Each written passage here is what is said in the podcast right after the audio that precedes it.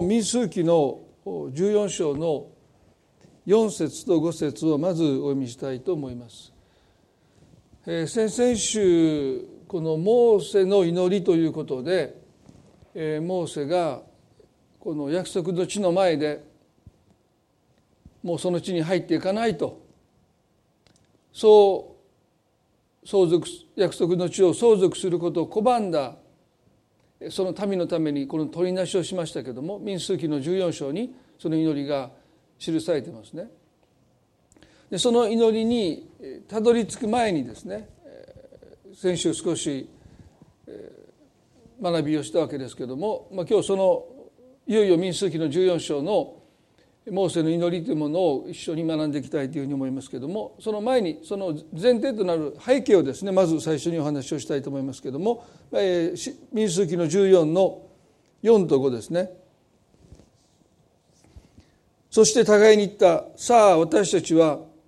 一人の頭を立ててエジプトに帰ろうそこでモーセとアロンはイスラエル人の改宗の全集会の集まっている前でひれ伏したとあります約束の地を40日間生き巡った12名の石膏たちが戻ってきました民は素晴らしい知らせをおそらく耳にするだろうという期待感に胸を膨らませて待っていたわけですけども彼らが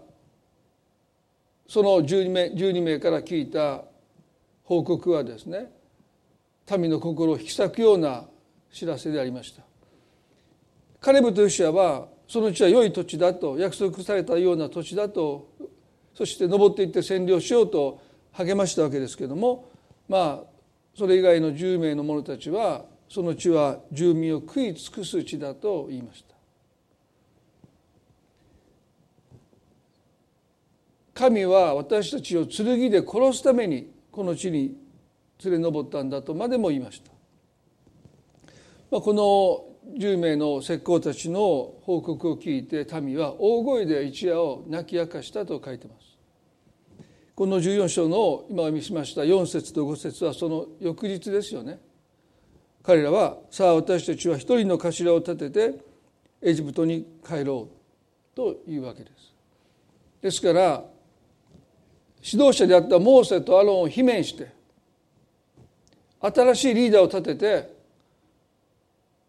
自分たちが出てきたエジプトの地に戻ろうというわけですよね。でこの時にモーセとアロンは何をしたかイスラエル人の改宗の全集会の集まってる前でひれ伏したと書いてます。まあ、私は個人的にモーセの生涯の中で最も感銘を受けるのはこの箇所なんですね。モーセは非常に血気盛んといいますか短気といいますか40歳の時に自分の生い立ちというものをですね彼はまあいつか40になるまでに知ったと思いますけれどもエジプトの地で奴隷であったそのヘブル人たちと自分が同じ民族だということを知ってなぜ自分だけがこの王宮で暮らしているのかということを思い巡らす中で神様は私に特別な使命を与えておる。このヘブル人たちをいつの日か助け出すんだというですねそういう使命感を持っていました。ある時沖を出て歩いていますと目の前でエジプト人がヘブル人を打ち叩いてる。モーセは辺りを見渡して誰もいないのを確認した上でためらいもなくそのエジプト人を殺害したと聖書は書いてますね。次の日に彼がまた町に出ていきますと今度はヘブ人同士が喧嘩をしています。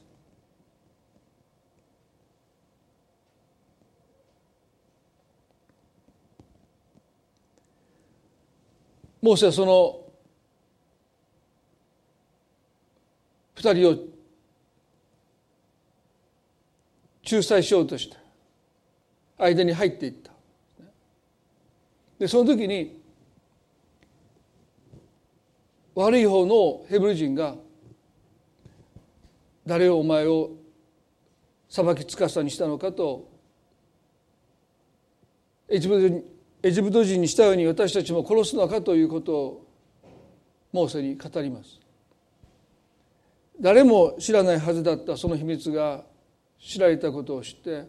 モーセはエジプトから逃げていくということがあります。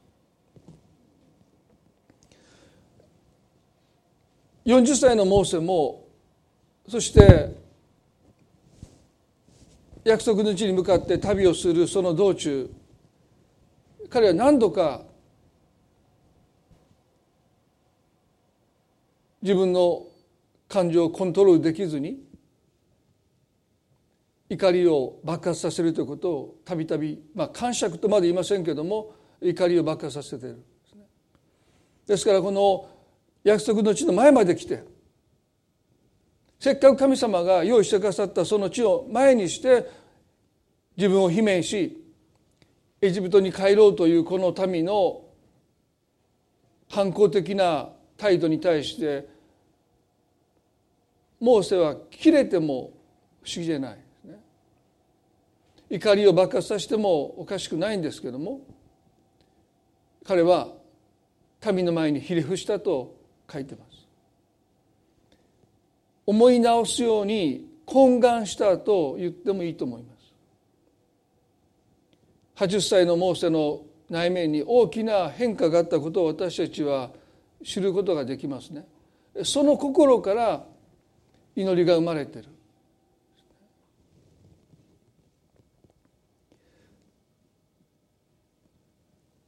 この民数記の14の4節5節の後にあのモーセとアロンが民の前にひれ伏しているその姿をカレブとヨシアが見て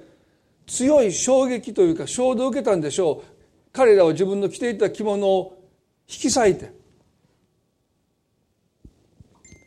そして彼らは訴えるんですね。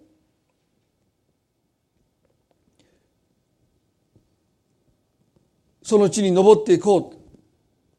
その地を占領できるからとために訴える。でも民は二人の言葉に耳を貸そうともせずにいや反対にカレブとヨシアを黙らせようとして石で殺そうとしたと書いてある。その時に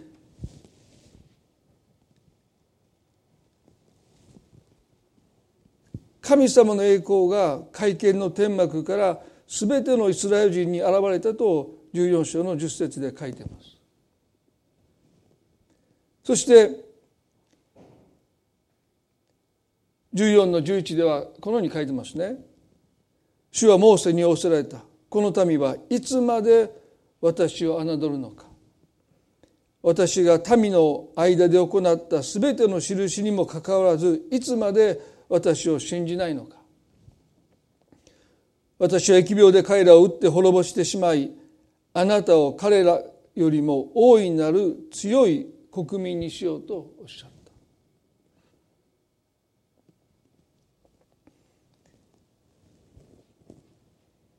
た。民がモーセとアロンを罷免しそしてカレブとヨシアの訴えを聞こうともせずに石打ちにして殺そうとした時に神様の怒りというものが燃え上がった。来週この箇所を少し取り上げて神様のご性質についてご一緒に学びたいと思うわけですけれどもここではですねこの民はいつまで私を侮るのかと私を侮るのかとおっしゃった。モーセとあの罷免しそしてカレブとシアを殺そうとした民に対して神は私を侮ってるとおっしゃった。後に預言者サムエルという有名な預言者が登場しますけれども民がですねもう私たちには預言者よりも王が欲しいって言ってサムエルを拒んだ時に神様はですね同じようなことをおっしゃった。落胆し失意の中にいるサムエルに対してこの民があなたにあなたに言う通りに民の声を聞き入れようそれはあなたを退けたのではなく彼らを治めているこの私を退けたのであるからとおっしゃった。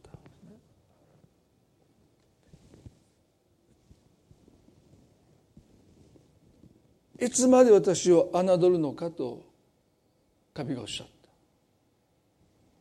そして疫病をもってこの民を一人残らず滅ぼしてしまうとまでおっしゃった。14の13でここからモーセの祈りが始まります。少し長いですけれどもご一緒に読んでみたいと思いますね、まあ、聖書をお持ちの方はどうぞ目で追っていただいてこの民数記の14章の13から19までのモーセの祈りというものをですね少しお読みしたいと思います。モーセは主に申し上げた。エジプトはあなたが道からによって彼らのうちからこの民を導き出されたことを聞いてこの地の住民に告げましょう事実彼らはあなた主がこの民のうちにおられあなた主が目の当たりに現れてあなたの霊が彼らの上に立ち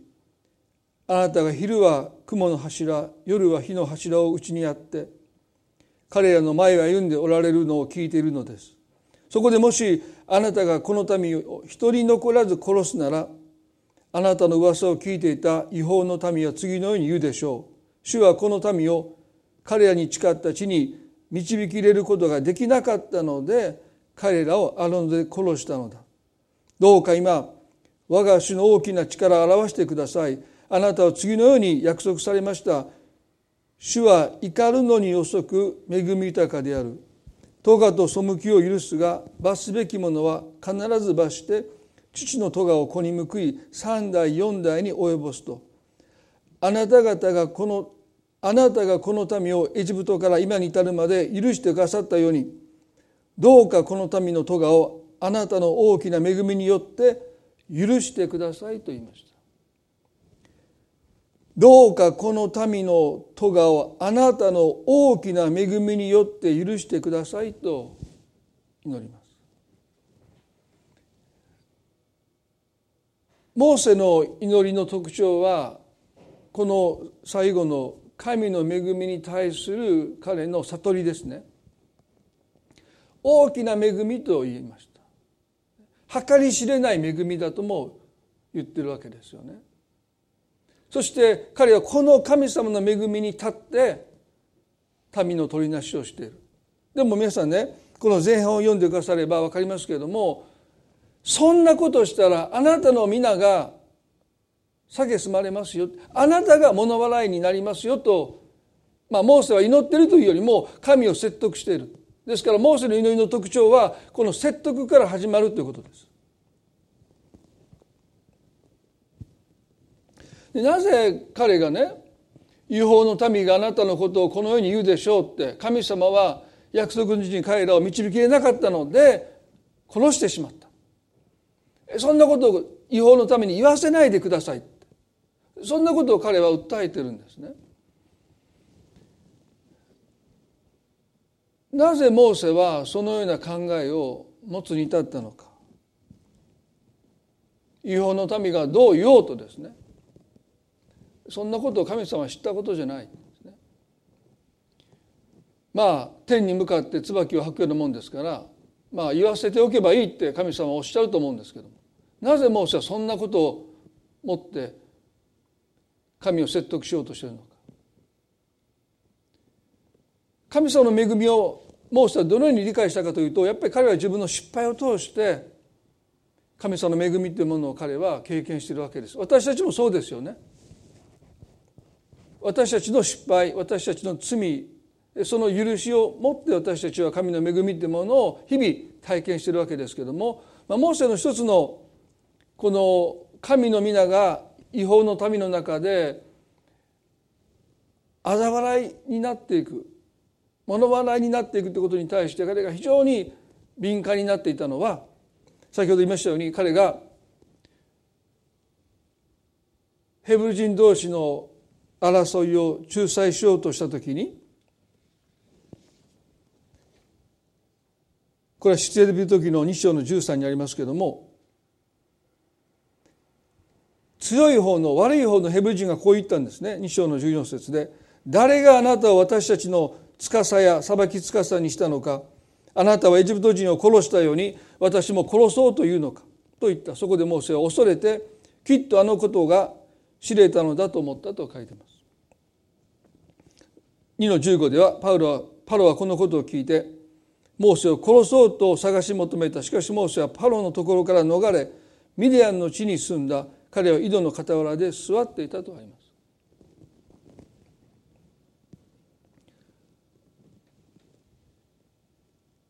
エジプト人の目にモーセの失敗はモーセ自身の失敗として映ったわけではないあのモーセという男がヒーローを気取って勘違いして一人のエジプト人を殺害して逃げていったというふうにエジプト人は見たわけではないですね。もっとモーセの生涯を遡っていきますとヘブル人の男の子がパピルスの籠に入れられてナイル川の川辺に置かれた。そこに水浴に来たパルの娘が目を留めてそのヘブル人の男の子だということを知りながらそのナイル川からまさに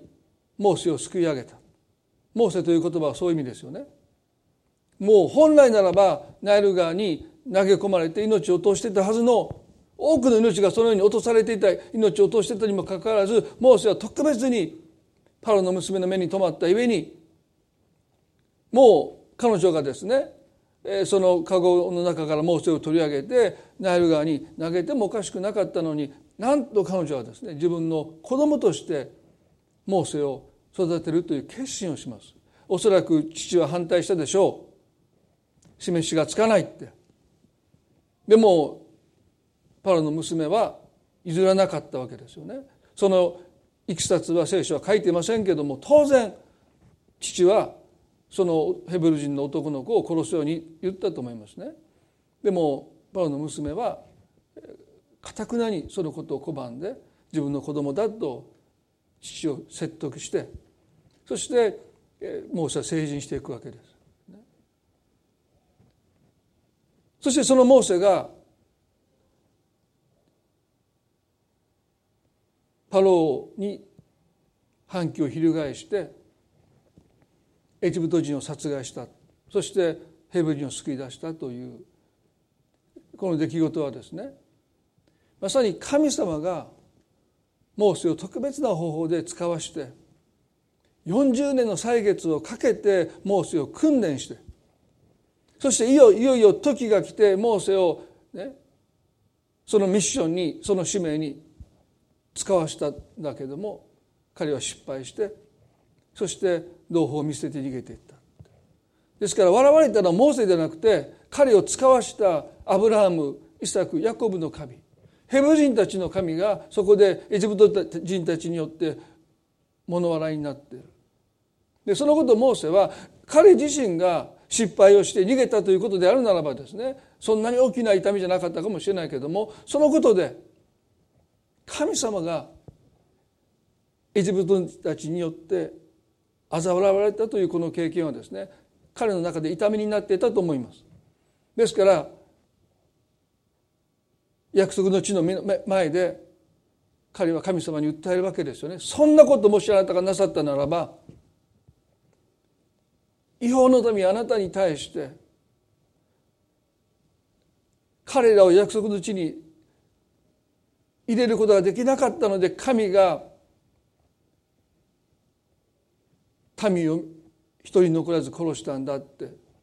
そんなことのために言わせないでくださいというこの思いっていうのはやはり彼自身がかつて大きな失敗をしエジプトから逃げたという経験がただ彼の個人的な失敗としてではなくて神様が違法の民エジプトの人たちによって嘲笑われたというこの経験をですね彼は痛みとして抱えていたんだろうというふうに思うわけです。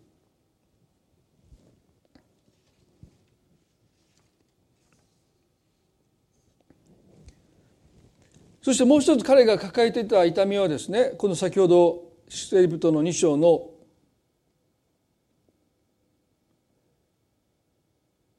13節であごめんなさい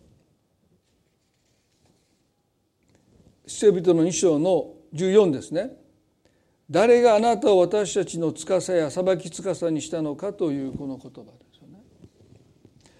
実はモーセはその後も民から拒絶されるという経験をしてますね。あのシナイ山で神様から10回受け取ってる時に。まあその時には10回だけじゃなくて神を礼拝する幕屋というまあ移動式の天幕の礼拝堂の詳細ですね。どのように作るのかというその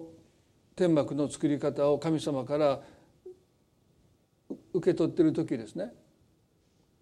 まあ、民はその山の麓でなかなかモーセが降りてこない。彼らはモーセの兄アロンのもとに行ってですね。そしてこのように言いました。出エビ時の32章の一節ですね。出エビ時の32章の一節で民はモーセが山から降りてくるのに手間取っているのを見てアロンのもとに集まり彼に言った。さあ私たちに先立っていく神を作ってください。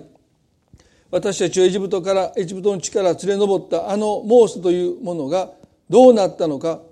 私たちには分からないからと言いました。モーセは別に遊んでたわけじゃないですよね。民のために民が新しい地で生きていくために必要な神様からの戒め10回を受け取ってる。あるいは神様を礼拝するためのその幕屋の作り方を神様から伝授されてる。そのまさに彼らのためにモーセが一人山に登って神様と向き合ってる。緊張しいられてるんですね。その時に民はですねもう待ちきれなくなってもうモーセはどうなったかわからないからといって彼が降りてくるのも待たないでもう旅を始めようとしている別にこれはモーセにとってですね拒絶の極みですよね。彼のために山に登って神と語らっている時に民が自分をもう見捨てて自分を置き去りにして旅を始めようとしているそしてそのことにアロンも加わっている。民アロンのもとにやってきて私たちに先立っていく神を作ってくださいと言いました本来兄のアロンはですね何を言ってるんだって今あのモーセがこの天地万物アブラハムイサクヤコブの神と今語らっている最中なのにそんなことできるはずがないと言わないでエジプトから受け取ったその金をですね持ってこさせてそしてアロンは金の格子を作ります。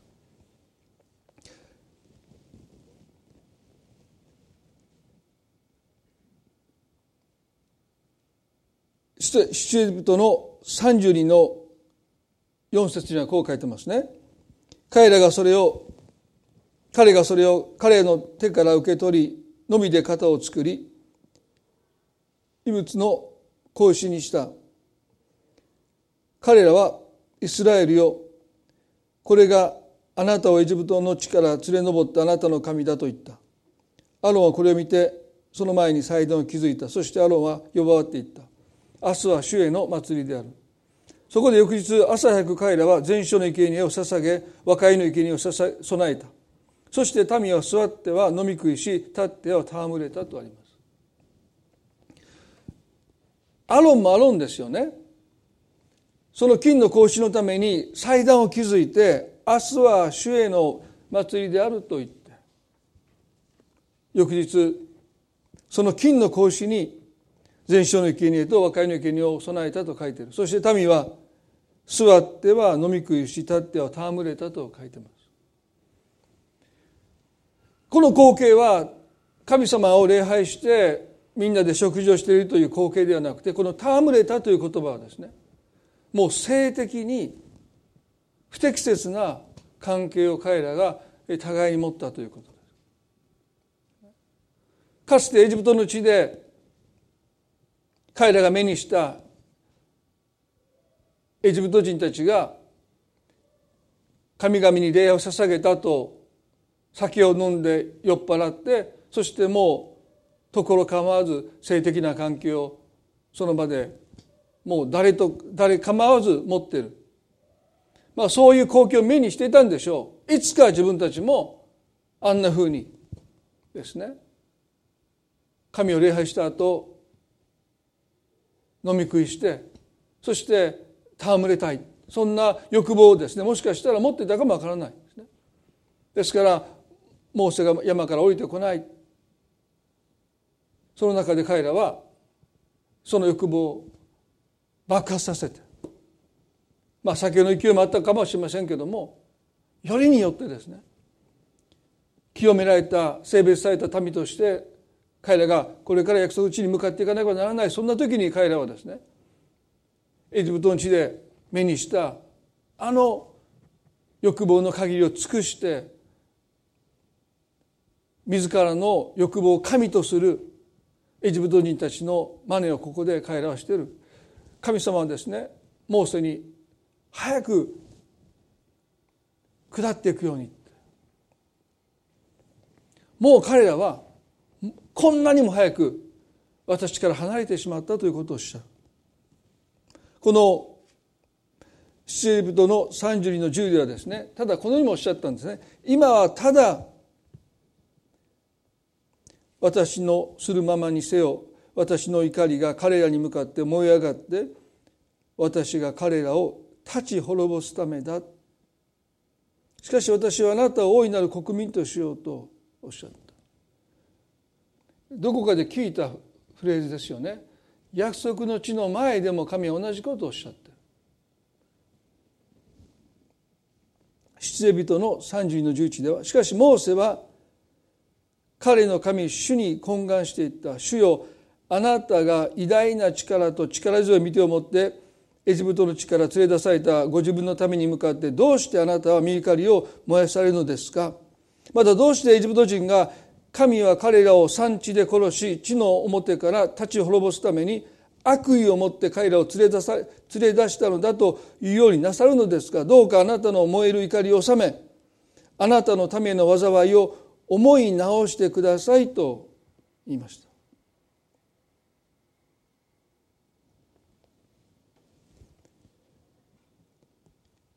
32の順位ではね。またどうしてエジプト人が神は彼らを産地で神は彼らを産地で殺し地の表から立ち滅ぼすために悪意を持って彼らを連れ出したのだというようにされるのですがどうかあなたの燃える怒りを収めあなたの民への災いを思い直してくださいとモーセは神を説得しようとしている。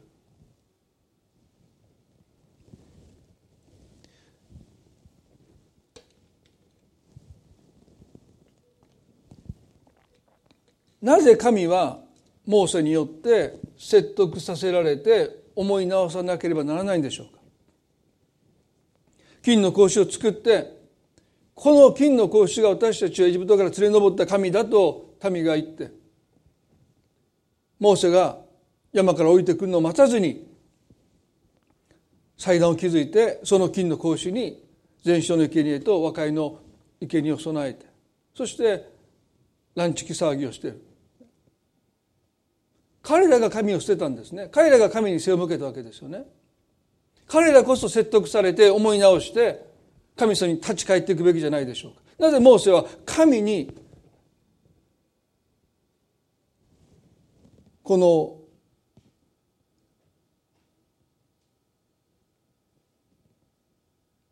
どうしてってどうしてもこうしてもないですよね。でもなぜ神様に向かってモーセはどうしてって神がなさろうとすることに立ち入って神を説得し思い直してくださいと彼は言うんでしょうか。説得されるべき思い直すべきは民の方です。でもモーセは神の方に向かってどうしてって思い直してくださいって。説得している。先ほどの約束の地の前でも違法の民があなたのことをこう言うでしょうって。約束の地に導き入れることができなかったので神は一人残らず殺してしまった。そんなこと言わせないでください。どうか思い直してくださいと彼が訴えたその原点がここにありますね。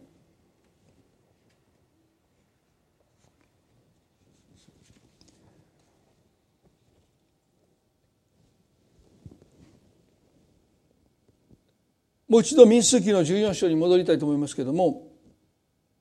17から20まで民数記の14から14の17から20までですね。どうか今我が主の大きな力を表してください。あなたは次のように約束されました。主は怒るのに遅く恵み豊かである。とかと背きを許すが罰すべきものは必ず罰して父の咎を子に報い三代四代に及ぼすとあなたがこの民をエジプトから今に至るまで救い許してくださったようにどうかこの民の咎をあなたの大きな恵みによって許してください。主は仰せられた。私はあなたの言葉通り許そうとおっしゃった。皆さんここで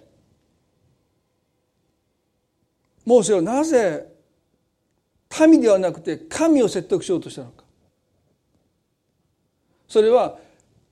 神をごめんなさい民を説得するよりも神を説得することに望みがあるとモーセが考えたからですよね。民をいくら説得しようとしてもかたくなです。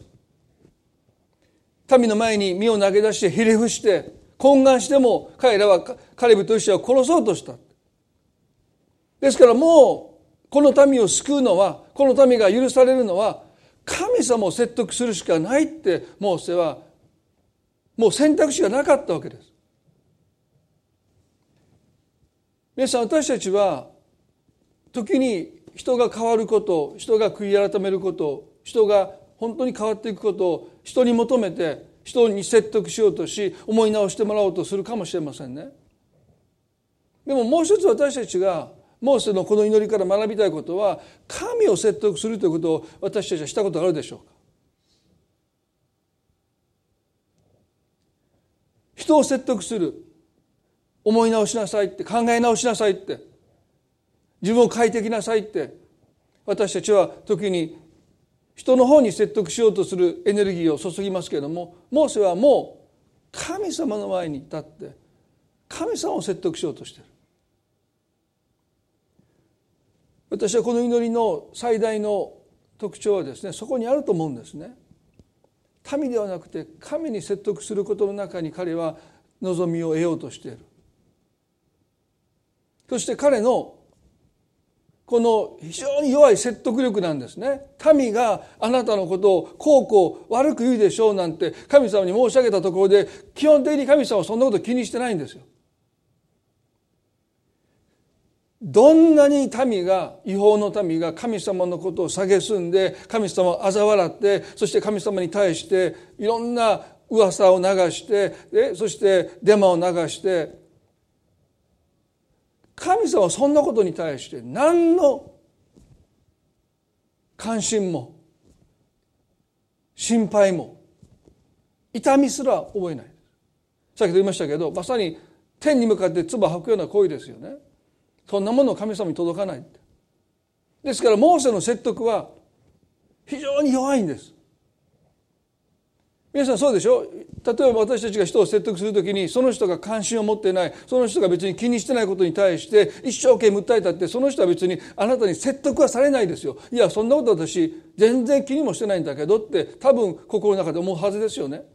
ですからこのモーセの訴えというものは非常に説得力がなかった。でももうそれしか彼には神様を説得する材料がないんです。あのアブラハムが神様を取りなあのソドムとゴバラのために神が裁きを下すとした時にアブラハムもそうでしたよね。彼にも説得する材料がなかった。その町に正しい人が何人いるかわからない中で50人45人40人30人20人10人神様どうですかと訴えている、まあ、まさに共通します。あなたが笑われていいんですか？神様はこうおっしゃると思うんですね。構わない笑いたければ笑ったって私は何とも思わない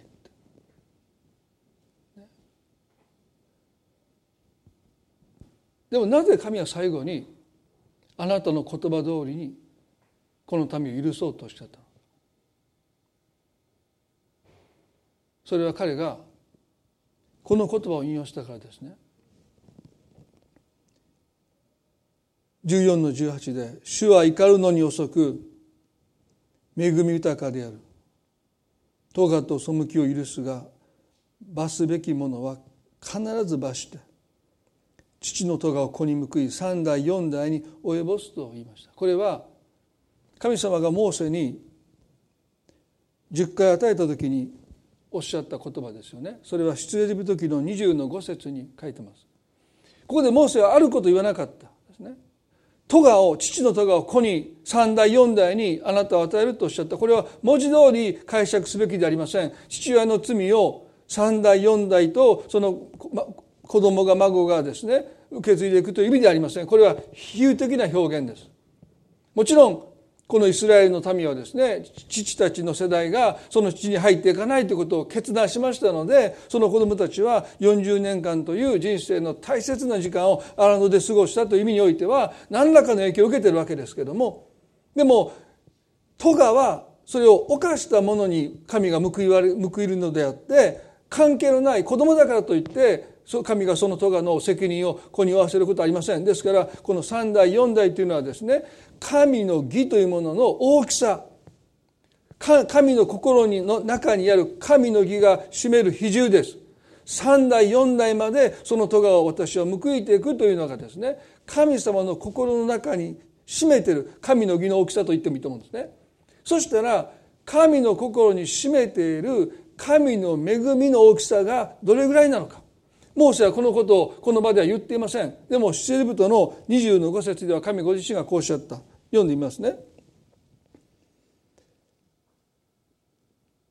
私を憎む者には父の咎を子に報い三代四代にまで及ぼし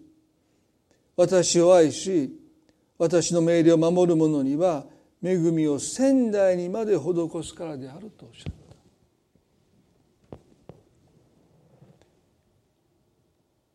この神の義というものが神の心で占めてる割合はその咎を3代4代だとおっしゃった。でも神様の恵みっていうものが神の心に占めてる割合は1000代までだって言いました。皆さん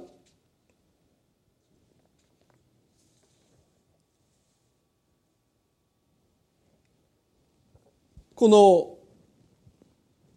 もし3代までと計算しますと、まあ、約333回倍4代までと計算しても250倍ですよね。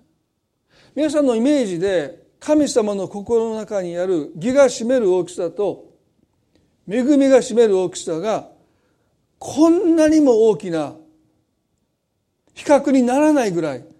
倍倍じゃないんですよ。3代と計算するならば333倍神の恵みの方が神の義に勝ってる。4倍で計算しても250倍ですよ。おそらく私がイメージするところはですね多くのクリスチャンはもしかしたら神の義の方が神の恵みよりも神の心を占めている比重が大きく考えているクリスチャンが少なくないと私は思います。よくて半々ですよ。神の義と神の恵みというものが神様の心に占めている割合は50-50と考えているクリスチャンはかなりいると思いますね。で、モーセは違いました。彼は大きな恵みというのはどれぐらい大きいのか。それは神様の義に対して333倍、まあそこまで別に数字的に言ってるわけじゃなくてもですね、もう圧倒的な、まさに驚くばかりの恵みです。もう恵みが大きすぎて義が見えなくなるぐらいに彼はその神の大きさに圧倒されながら神の前に立ってるそしてどうかあなたの大きなこの大きな恵みっていうのは彼の心の中ではもう私たちが想像をおそらくしたこともないぐらいの大きな恵みの中で神様に訴えてる。そして神様はね彼の訴えが決して法外な憐れみを求める恵みを求める訴えでないことを当然受け止めてくださって分かった。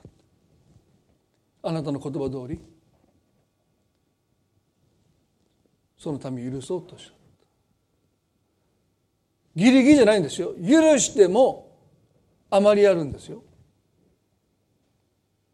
だから40年間神はこの民をいわば40年間荒野にいるってことはね神様に反抗して不従順で生きてるために神様はマナーを持って彼らを養ってくださったってあまりある恵みですよねそして彼らの子供に今度は神はこの地を受け継がせてくださったということを思うとですね疫病で彼らを一人残らず撃ち殺そうとおっしゃったそれは神の義です。ね、でもそうおっしゃった神の義はそこにあるんだけど。でモーセはそのことに対してはもちろん理解してます。もう彼らが神に打ち打ち滅ぼされても文句が言えないって。それに値することをしたって。あの約束の地を住民を食い尽くす地だと言って相続することを拒んで。カレブとイシアを殺そうとしただけでもう十分です。もう彼らが神に打たれてその神の義によって打たれて命を落としたって誰一人文句言えない。でもモーセはその神の義を凌駕する。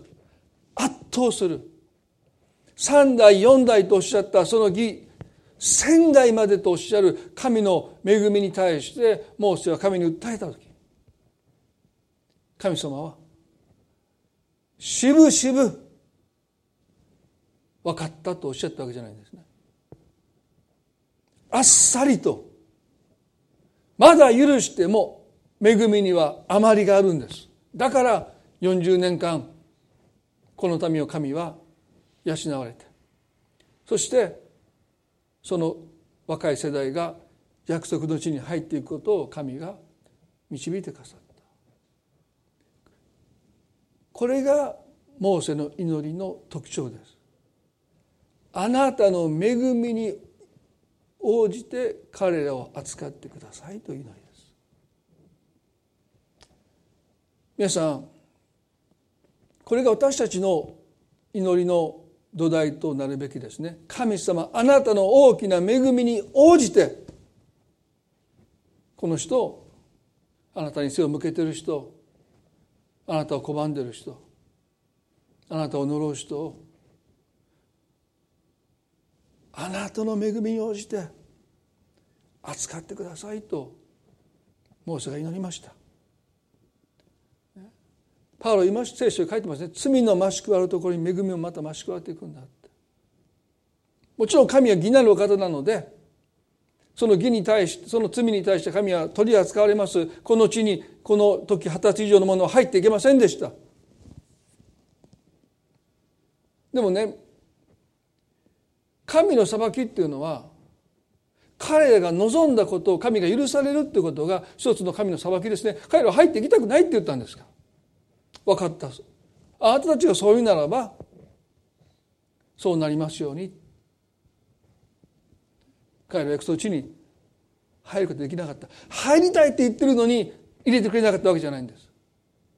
彼らはもう入りたくない行きたくないって言ったので神様はよく分かった。そしたらもうあなたたちは入れない入れなくていいとおっしゃった。ですから神は義を持って扱われますけどもね。いやもうそんなこと言わないで入りなさいとまでは神はおっしゃらない。それが一つの神の義の扱いですよね。でも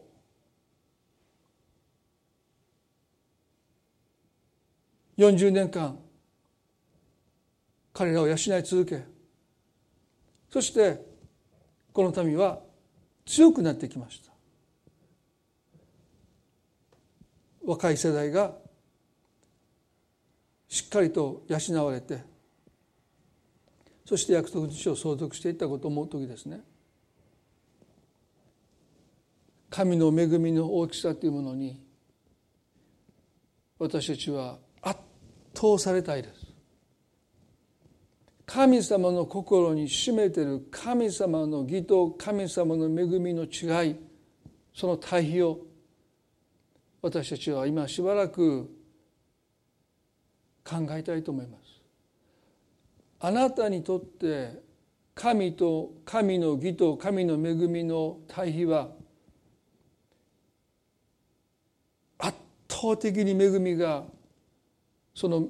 義を凌駕しているでしょうか。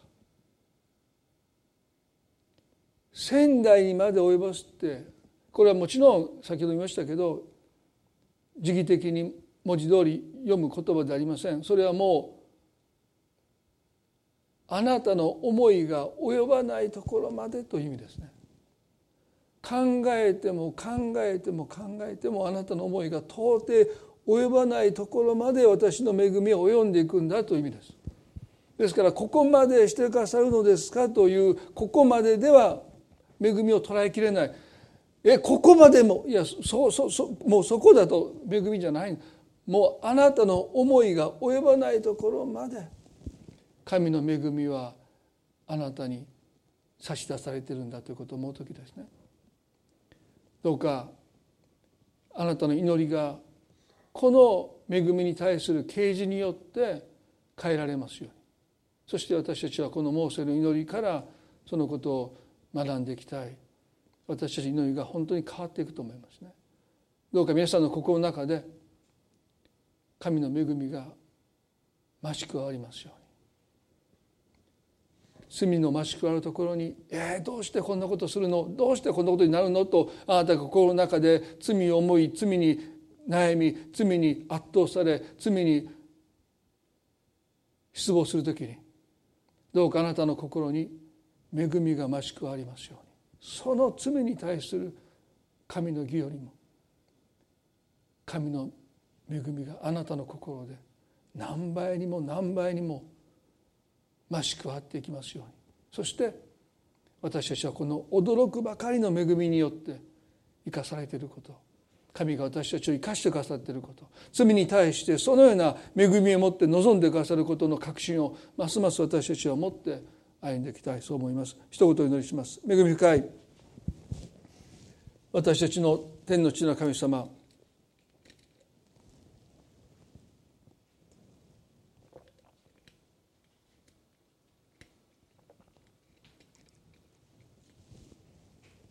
私たちの心の中であなたの恵みが本来の大きさに増し加わってきますように。神の恵みが私たちの心を圧倒しますように。あのモーセが大きな恵みと言いました。どれほど大きなのか。私たちの思いが及ばないという大きさです。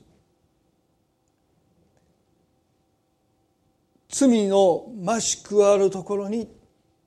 恵みもまた増し加わるとおっしゃった。今私たちは罪ではありませんけどもこのコロナのことをいろんな社会的な問題の中で心が落胆し気落ちし失望する時がありますけれどもどうかそのことに対してあなたの恵みが私たちの心でまず増し加わっていきますようにそのことを恵みが圧倒してくださいますように思いも及ばない恵みの中に私たちが生かされていきますように。あの日モーセが祈ったあのモーセが見た神の恵みの大きさどうか私たちが今日啓示として目が開かれますように。その時私たちは圧倒されると思います。神様の恵みはどんな罪を許してもまだ有り余るものです。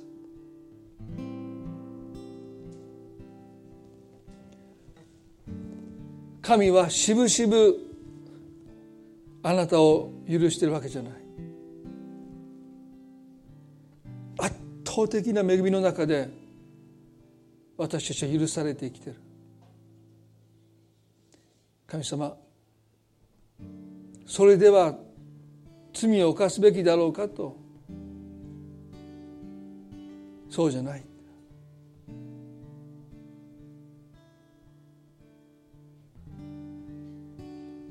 どうか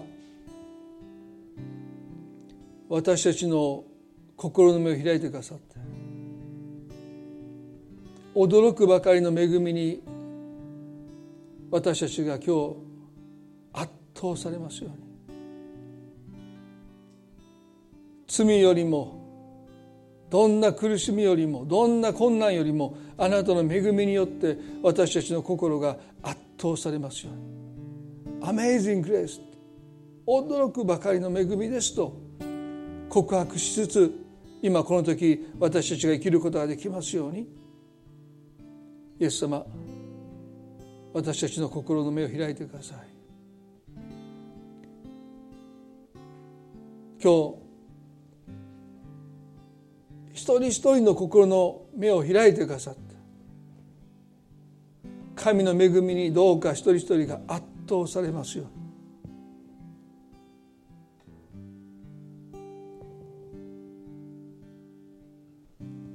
この1週間。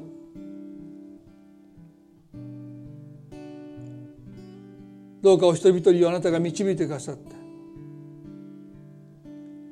また気分が落ち込んでしまうニュースや状況や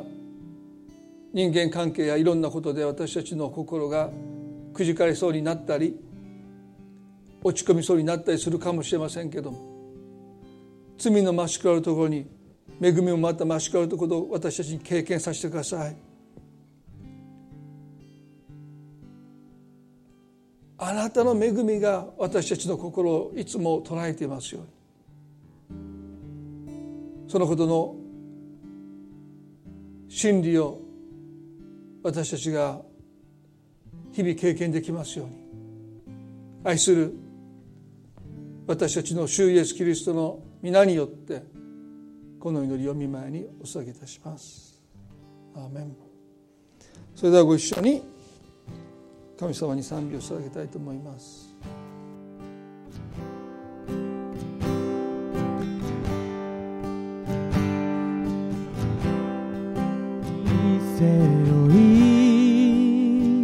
悩むあなたの名をイエスは呼ぶ。心満たす泉探すあなたの名をイエスは呼ぶ。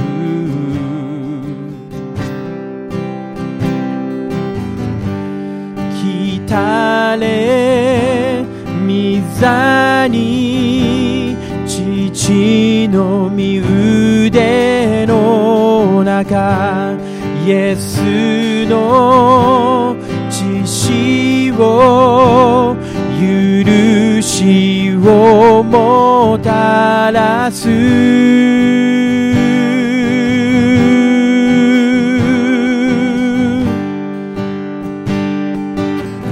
過去の後悔捨て過去の後悔捨て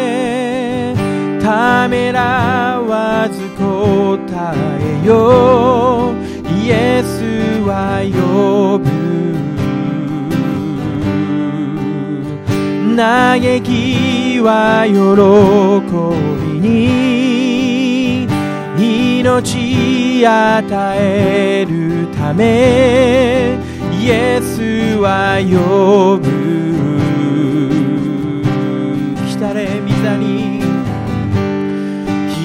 たれ御座に父の身腕の中イエスの血潮許しをもたらす来たれ御座に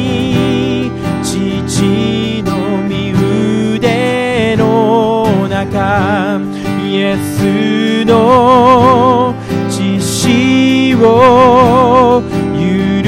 しをもたらす。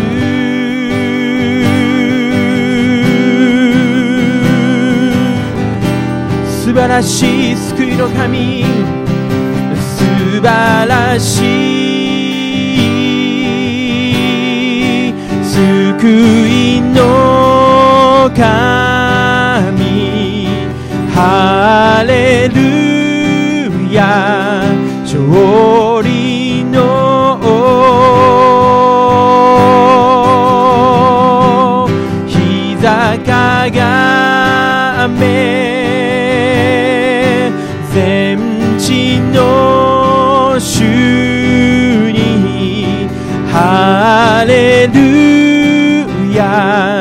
勝利の来たれ御座に来たれ御座に父の身腕の中イエスの血潮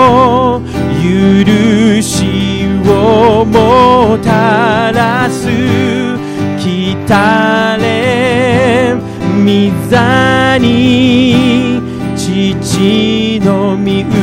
腕の中イエスの血潮許しをもたらす。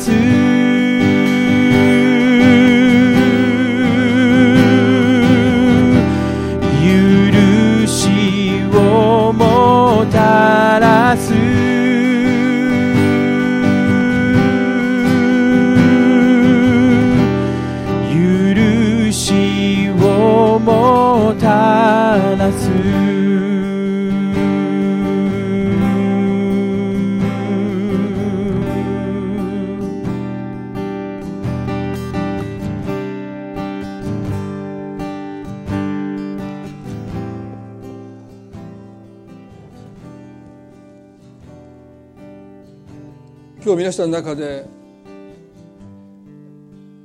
神様の義が私の中で恵みよりも大きかったですという方はおられるかもしれない。いつも神様に罰せられるんじゃないか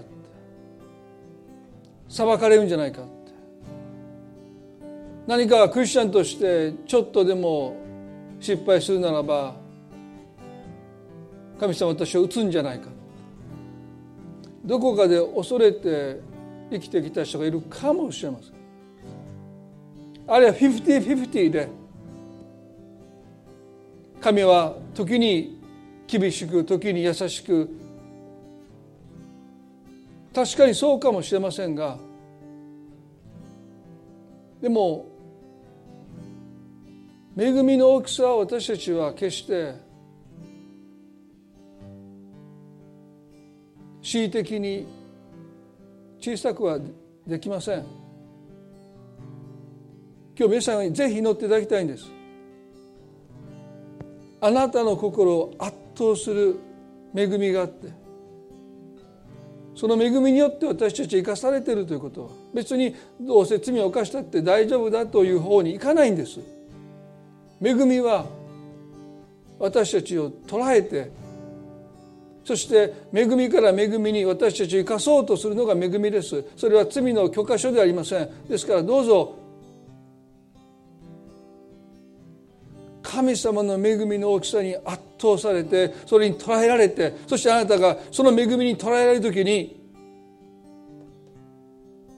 罪罪を犯すことの許可書としての免罪符としての恵みじゃなくて神に喜ばれる生き方をあなたに可能とするのが恵みですから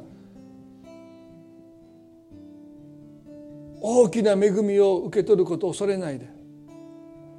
あなたをダメになんかしないんです逆です。あなたを強めあなたを清めあなたを成長させてくださるのが恵みです。義を持ったあなたをどれだけ自分を打ち叩いても私たちは変わらない。恵みがあなたを本当の悔い改めに導くし恵みがあなたを清めていきます。だからもう必要以上に神の義を持って自分を打ち叩くことをやめて神様どうかあなたの恵みの中にますます生きる者に私を変えてくださいと今日祈る必要がある方はね短く祈ります。どうぞ一緒に祈っていただきたいと思います。神様私は義の鞭を持って自分を打ち叩いてきました。自分を罰してきました。でも変わらない自分がいます。神の憐れみを受け取るならば甘えてしまうんじゃないか。自堕落になってしまうんじゃないか。どこかで恵みに対して勘違いしていました。主よどうか恵みに対して正しい理解を持って恵みこそが私たちを悔い改めへと導き私たちを性別し神に喜ばれる生き方へと私たちを押し出していくのが恵みです。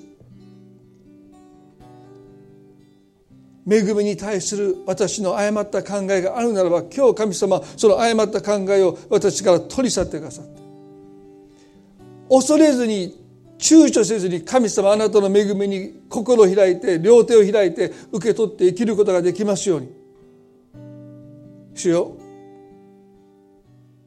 もう義の無知で自分を打ち叩くことがないように。神様どうぞ助けてください。今日の礼拝を感謝しイエス様の皆によってお祈りいたします。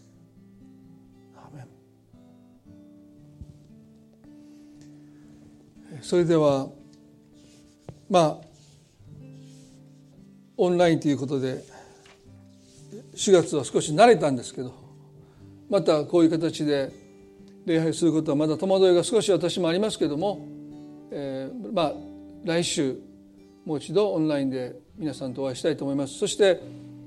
まあ、願くならば12月の20日のクリスマスの礼拝にはですね、えー、この重症者の占めるその数値が下がって、えー、共にこの場所に集って礼拝を捧げたいだから皆さんぜひ祈ってください。神様が本当に憐れんでくださってこの感染拡大が収まっていくようにですね心合わせて祈っていきたいとそう思います。それでは今朝礼拝で礼拝はこれで終わりたいと思います。この1週間神様が皆さんと共にいてくださって守っていてくださることをお祈りしています。それでは礼拝これで終わりたいと思います。